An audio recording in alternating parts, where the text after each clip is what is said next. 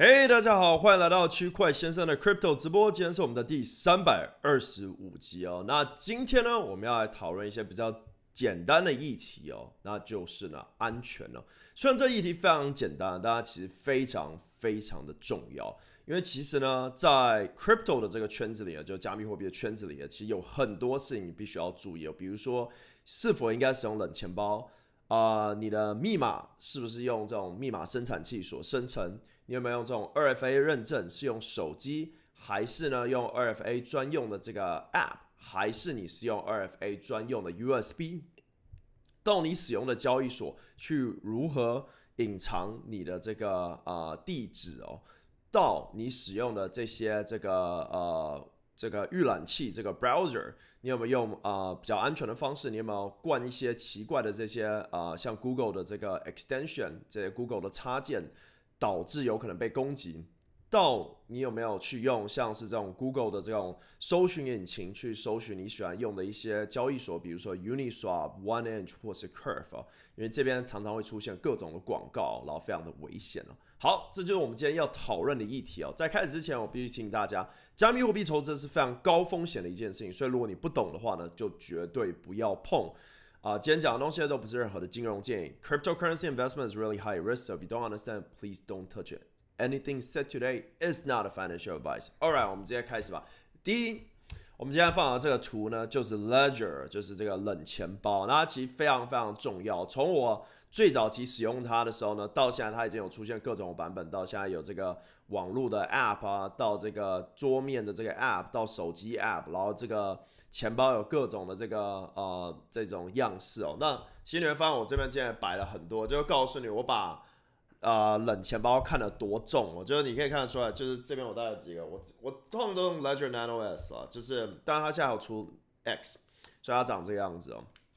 呃我把它放大，这样不知道看不看得到，这样呀，所以我这边超多种，我从这种呃台湾话还有出像 Cool Wallet 哦，然后像 Trezor 最早期的 Cool Wallet。然后，呃，后面还有这种新版小的，但基本上我最推荐还是用 Ledger，它我大概用了十几个吧。那这时候很多人就会说，为啥要用这么多冷钱包？其实呢，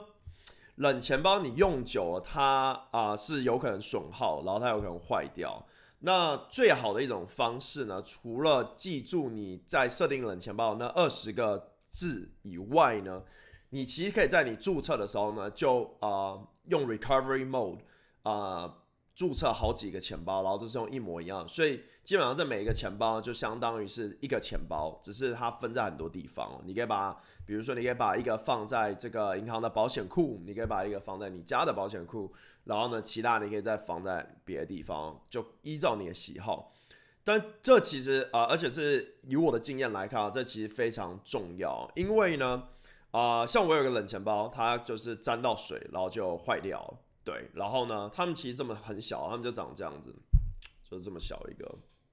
它就像 USB 一样。然后呢，啊，冷这个冷钱包其实非常好用，因为它可以连 MetaMask，它可以连就是啊，他自己的这个 Ledger Live，但通常我就连 MetaMask 这样子。然后呢，来使用，不管是在 Polygon、Binance 啊，火币啊，这个 Avalanche、Moonbeam，基本上所有 EVM compatible 的东西都是可以用的。然后。那它就设定以太坊这样，那其他链呢，像是莱特币、比特币啊、Ripple 啊、Monero 这些都可以。对，那基本上如果你只用 DeFi 的话，呃，Ledger 就非常好用，因为它的荧幕其实很清楚，然后可以调这个光度啊这些的。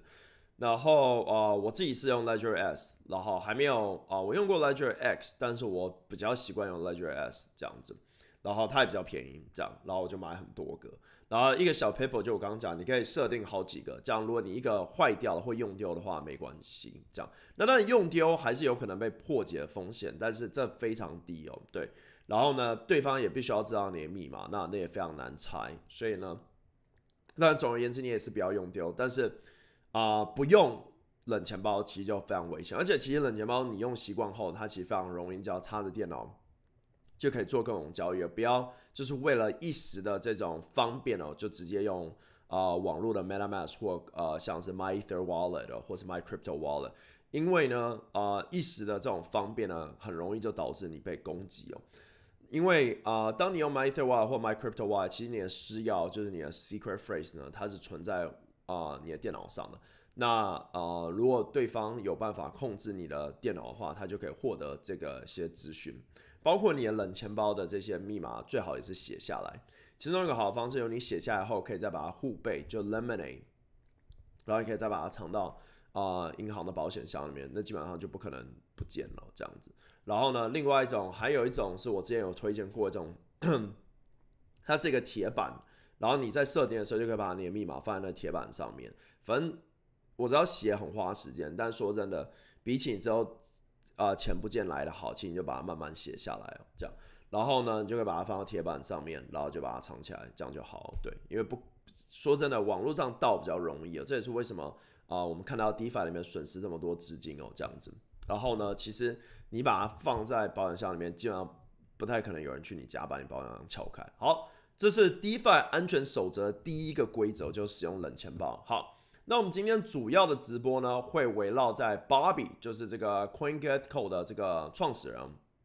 他写了一篇文章，那呃一个 Twitter thread 啊，非常非常好用，他是啊六一写的，然后这个 Twitter 是有超过一万个赞了，那他其实写的非常清楚，在很多的地方，比如第一。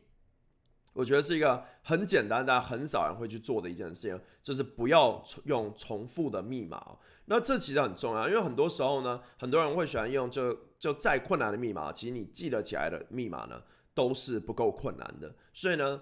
啊，你不要就是用你的密码，然后呢，在各种网站，比如说你 Instagram、Facebook、脸书这些社交媒体呢。的网站你都是用同一组密码，然后你结果你币安或是火币或是什么交易所用同一组密码的话，然后啊那些地方可能都被攻击过，所以呢呃你很有可能这个密码就已经呃被别人知道了，这样，所以这是一个不要用同一组密码一个很重要的地方。另外一点他这没有写的地方是不要用同一个 email。因为其实呢，你用注册你交易所的 email，你没有必要再用这个 email 去注册其他东西哦。所以说呢，你注册交易所的 email 可以是完全你随便想出来的一个字哦，就不需要是你的名字，也不需要是你好记的，就是一个比较比较奇怪的东西，这样就好，就比较没办法被联想。然后呢，这个 email 就专属用交易所的。那这其实很重要，因为很多时候大家会用自己习惯用的 email。那这时候你被攻击的可能性就很大，因为呢，啊，假如说一个网站的这个资料库被攻击，他可以看到这些 email，他就每一个都去试，就可以知道说，而且是很快，就可以知道说你的 email 有没有用过特定的交易所，然后这时候就用同一组密码去测试，这样。那当他破解第二关的时候呢，他可能就会开始进行这个啊 SIM 卡攻击哦，因为呢，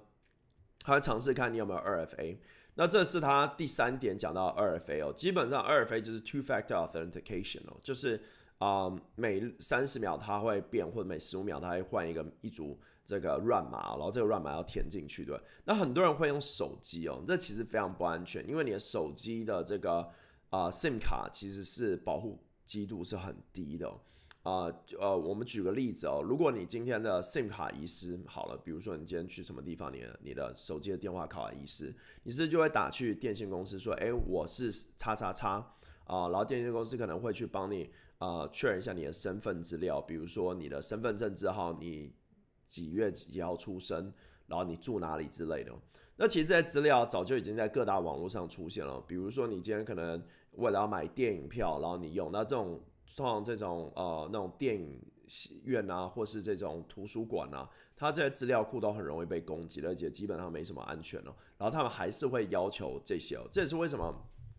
其实很多的这些人都说，当你去用像电影院啊，或者是图书馆啊，叫你写身份证照的时候，其实这时候你你没有必要给真的身份证照，还有很多时候叫你办会员就叫你填名字哦，其实你也没有必要给你真实的姓名哦，或者真实的住址到。然后呢，你也可以设定一些特定的 email，专门给这些比较没有用的网站哦，就比如说 email 这些的，呃，因为呢，呃，因为这些地方本身啊就不是重要的网站，对，所以呢，你不需要都用同一组 email，这也是为什么 email 设定很多组哦，对。那回去刚刚 SIM 卡这个事情，他可能从这些地方就获得到你的一些这些资讯，然后可能就打。假装是你，那可是接电话的人也不知道你的声音嘛，然后 SIM 卡就哎 OK 好知道，然后你可能就说哎我现在没有跟我爸妈住在一起之类的，我现在搬出来自己住啊或什么，他可能就用这样忽悠一下就拿获得你的 SIM 卡，然后从中呢，因为他已经破解前面三关了嘛，就从从中呢已经知道你啊呃，因为你用同一组密码，所以获得进去你的交易所，然后呢这时候要用这个 SIM 卡认证获得你的 SIM 卡。然后同时间进去，就有可能这样攻击。随着加密货币越来越普及哦，这个攻这类型的攻击就会经常发生。而且不要觉得这没有发生哦，这基本上每天都正在发生。而且啊，有一些比较知名的案件损失上千到上亿美金的这种金额哦，所以是非常恐怖。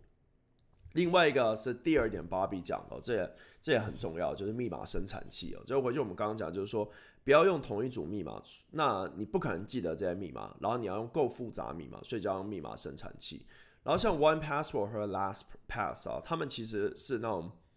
治安系数非常非常高的这种公司哦，所以他们专属就是做密码保护的。那保护的资产绝对超过你或我，他们保护的可能是一些更大型机构的这些呃网站哦这些的，或者是更大的这些资料。所以呢，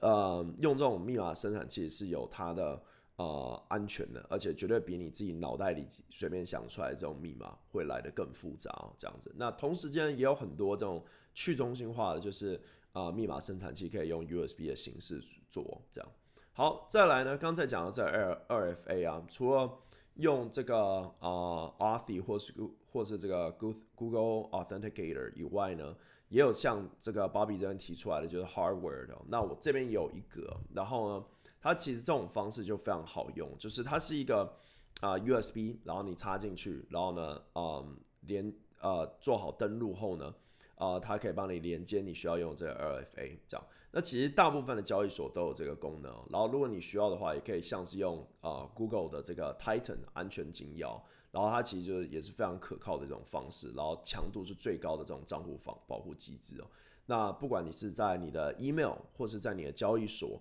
啊，都呃，可以使用这个哦。那其实这种要再被攻破就非常非常困难了。对，所以呢，呃呃，建议是去使用。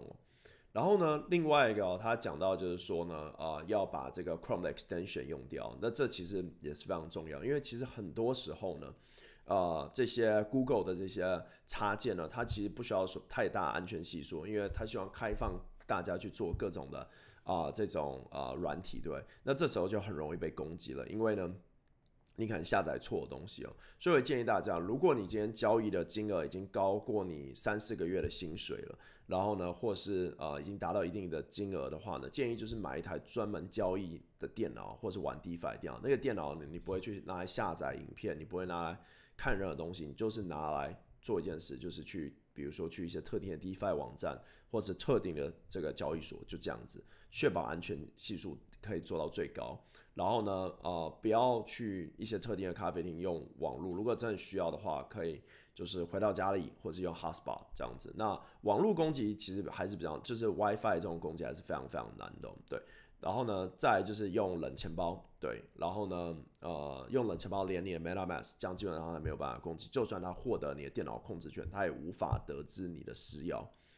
另外一点呢，就是交易所啊，因为呢，你的交易所毕竟是热钱包啊，或是，但是交易所要被攻击也是有一定的困难度，但是也是有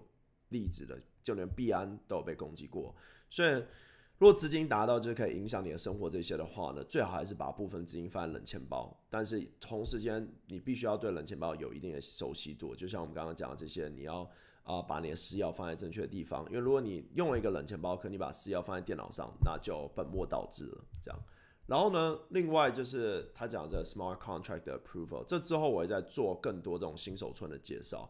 基本上 smart contract approval 这样简单介绍，就是常用 DeFi 的玩家呢，你经常会快速的去省，就是啊，就是同意啊，这个合约可以怎么样怎么样，对。那啊，比如说 One and Chain Uniswap 呢，都有一个功能叫做 Unlimited，然后 Curve 上面也有。那主要的用途是为了让你省这个 Gas fee，因为你每次要做一笔交易的时候，他都会要求你说，哎，我可不可以花你这笔钱，对吧然后第二呢，才是你把钱寄过去，然后他可以花这笔钱，对那为了每次省去第一笔的交易费用呢，因为以前 gas 费很高嘛，所以呢，他会说，哎，我可不可以花你这笔钱？但这笔钱呢，它是设定无限大，就是 unlimited。所以说呢，呃，他就有办法可以花。如果他被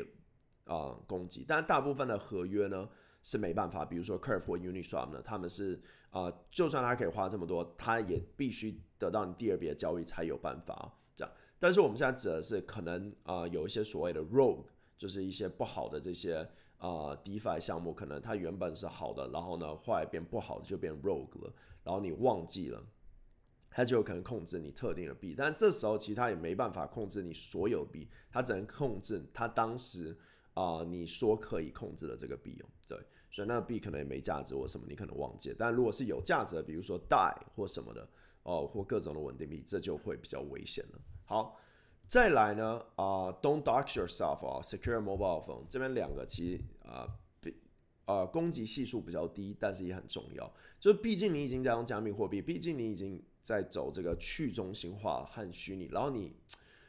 敬佩和尊敬这个事情的话，这我常讲，就很多人进来币圈，他其实可能不了解 crypto 的这个故事，不了解区块链的由来，不了解就是为什么大家要走去中心化，然后为什么去中心化金融是一个。呃，非常重要的一个未来性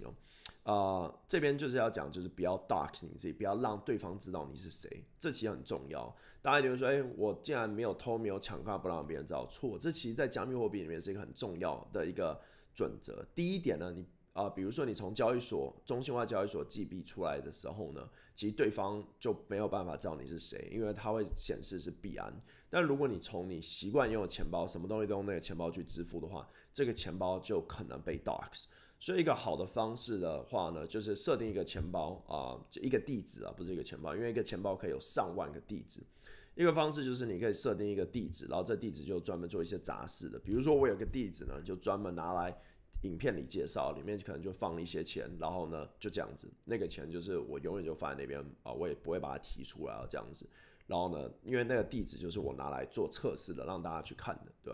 那同样的，你去做啊比较高度的交易啊，资深的交易，或者你要存一些 NFT 的话，你就可以分成各大地址哦，这样子。那当然后面还有分 Mixer 或者像是 Tornado 这种东西，我们未来也会在新手村里面的啊教学里面介绍到。Secure mobile phone 这边呢，其实就是我们刚刚讲的，就是呢，SIM 卡攻击是很频繁的，很容易哦。然后有一种叫做这个啊，biological engineering attack，这就是有点像生化攻击，但是不是我们所谓的这种啊保护伞公司这种生化攻击哦。啊，所谓生生有点像生物攻击啊，应该这样讲，就是他假装，然后呢，啊，对方的客服可能就哎，就是哎，好像。感觉这这个人真的是是他这样子，然后就就就帮忙哦。那这其实，在 YouTube 上面可以找到很多例子哦，就是比如说，呃，对方如果知道你是女生，他可能就会假装自己是孕妇，或者假装自己是抱着一个小孩，然后就打电话给客服，就设立出一个情境，说他非常紧张，非常需要帮忙，非常需要知道信用卡密码，非常需要知道你的手机或者你的一些个人资讯。或者他可能在一个很紧急的情况，他无法想出来自己的名字或什么，只知道自己的电话。很多这种情境，这就叫做生物，呃，应该叫生物攻击吧，反正叫 biological engineering attack，就是他透过这种情境，然后让客服。那我相信在座听众也很多人，就是有打电话给客服过，你会发现其实客服啊，就是他们不会问特别多的问题，对不对？他可能就问你说：“哎，你是谁？你住哪？啊，你的身份证资料，大概这些哦。”那如果你很紧张紧急的话，他有可能就会把东西给你，因为你想这些接电的接电话呃客人的服务中心，他其实呃训练有分好和不好，但是呃有时候他们不知道他给出的东西其实可能会影响很大。这样好，再来呢啊第十一啊就是说叫你不要用 Google 的搜寻引擎哦，因为其实 Google 搜寻引擎是可以打这个。广告的，所以呢，我会建议哦，呃，当然不是说你绝对不要用 Google 搜寻，但是说真的，我这边讲，我是真的不用 Google 的搜寻引擎去去啊找像是 Uniswap 或是 One Inch，我是有特别呃放好一个这个超连接，或是呢，我会去点推特，因为呢，其实推特呢是比较难被攻击的，对？所以呢，呃，当然也是很多例子啊。就但是，比如说我今天如果要去 One Inch，我就知道 One Inch 打 io；我如果要去 Uniswap，就知道 Uniswap 打 org 这样子。所以呢，我会直接知道我去正确的这个连接。然后，因为我的网页就照了刚才的这些做法，我没有去怪的地方，所以我都呃预览器也是正常的这样。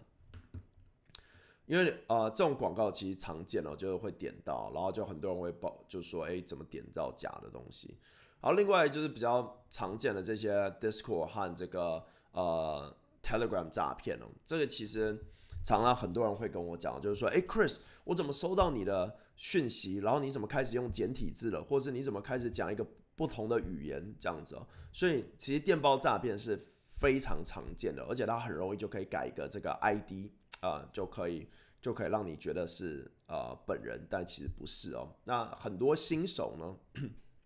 不懂 Telegram，因为他可能不常用 Telegram，因为 Telegram 毕竟是一个比较呃比较新的一个这种也不算新了，但是很多人没有在用。但 Telegram 绝对是一个最屌的这种聊天软体，如果你用过哈，它比 Line 或 WeChat 的好用，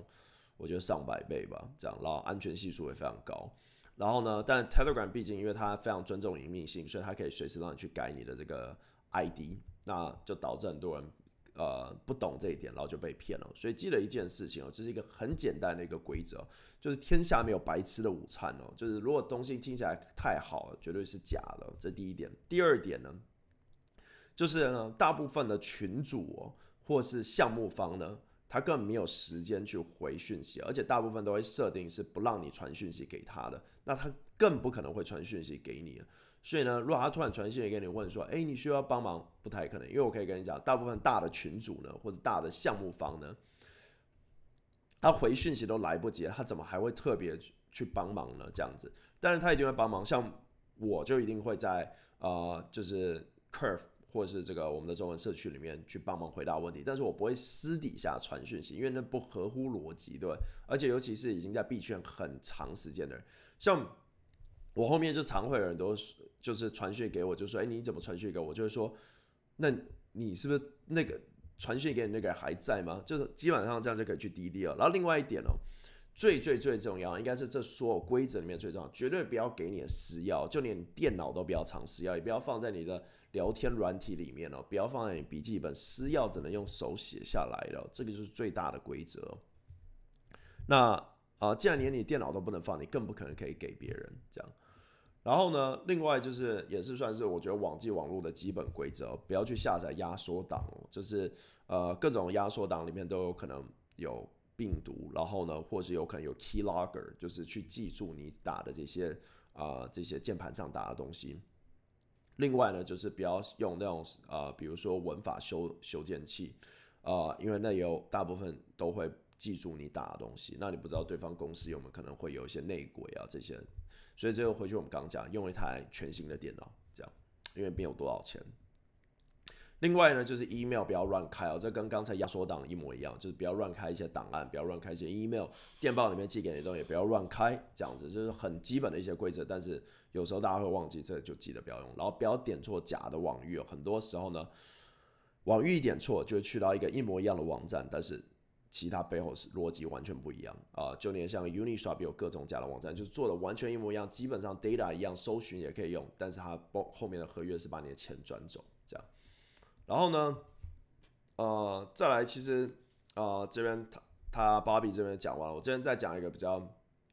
重要的东西哦，就是呢，呃，除了你的这个我们刚刚讲的这个电脑啊，用全新的，另外一个就是你从哪里买这个电脑，从哪里买冷钱包，你从哪里买这个手机，我会建议哦，就是呢，如果你呃，不管是要全职，或是你要就是呃。有一定的金额在币圈里面交易的话呢，我建议就是呃一个新的电话号码啊，用各用很多的 email，就是你呃尤其全新 email，跟你平常社交软体用的 email 不一样，是别人不知道的 email，除了你的交易所知道的 email，用全新的密码啊，密码生产器生出来的复杂密码。啊，然后为什么要用新的手机号码？因为这个手机号码是外面的人不知道。像我就好几组手机号，就是呢，我从来没有任何家人会用那个手机号码打给我。我不会到外面就是要填会员资料的时候写那个手机号码。然后另外就刚既然讲到会员资料，就是呢不用填真名哦，就是呃你不管是除了我觉得很多地方他们会要求你填真名，但是说真的没有啊。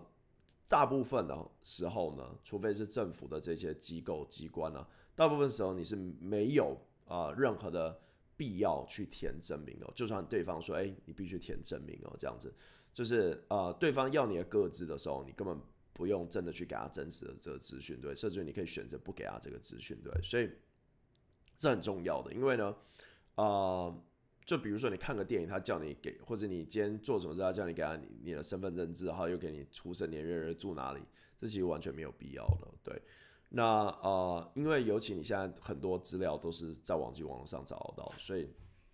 你要更能去保护自己哦。名字很难改了，对，但是呢，你的这些呃很多的这些其他资料是可以去做隐藏的，然后呢，让你在网际网上面呃可以获得更大的这个保障哦，这样子那。呃，最后最后呢，就是呃，切记，就是大部分的这个群主或者项目方是不会去主动联络。像我们现在在直播的时候，就会有这种诈骗的讯息出来啊。但如果你懂的话呢，就是你有这个一定的敏锐度，这个敏锐度很好训练出来的，你就不会再受到诈骗攻击了。好，今天直播就到这了。如果你觉得这个直播呢，你有学到新的东西，然后有帮助到你的话呢，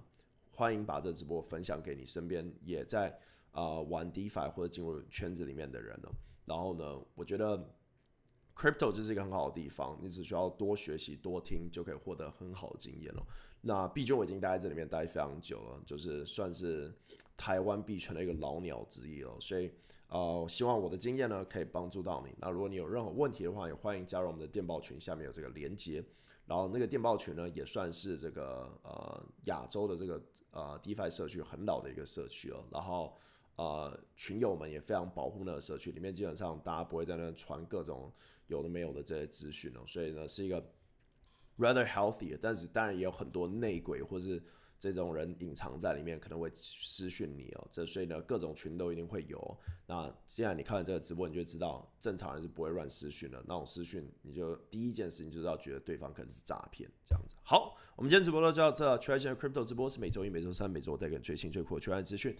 我们。啊，最后要讲什么？哦，今天讲的东西呢，都不是任何的金融建议。加密货币投资是非常高风险一件事情，所以呢，记得如果你不懂的话呢，就绝对不要碰。Cryptocurrency investment is really high risk, so if you don't understand it, please don't touch it. Anything said today is not a financial advice. All right，我们明天见，拜拜。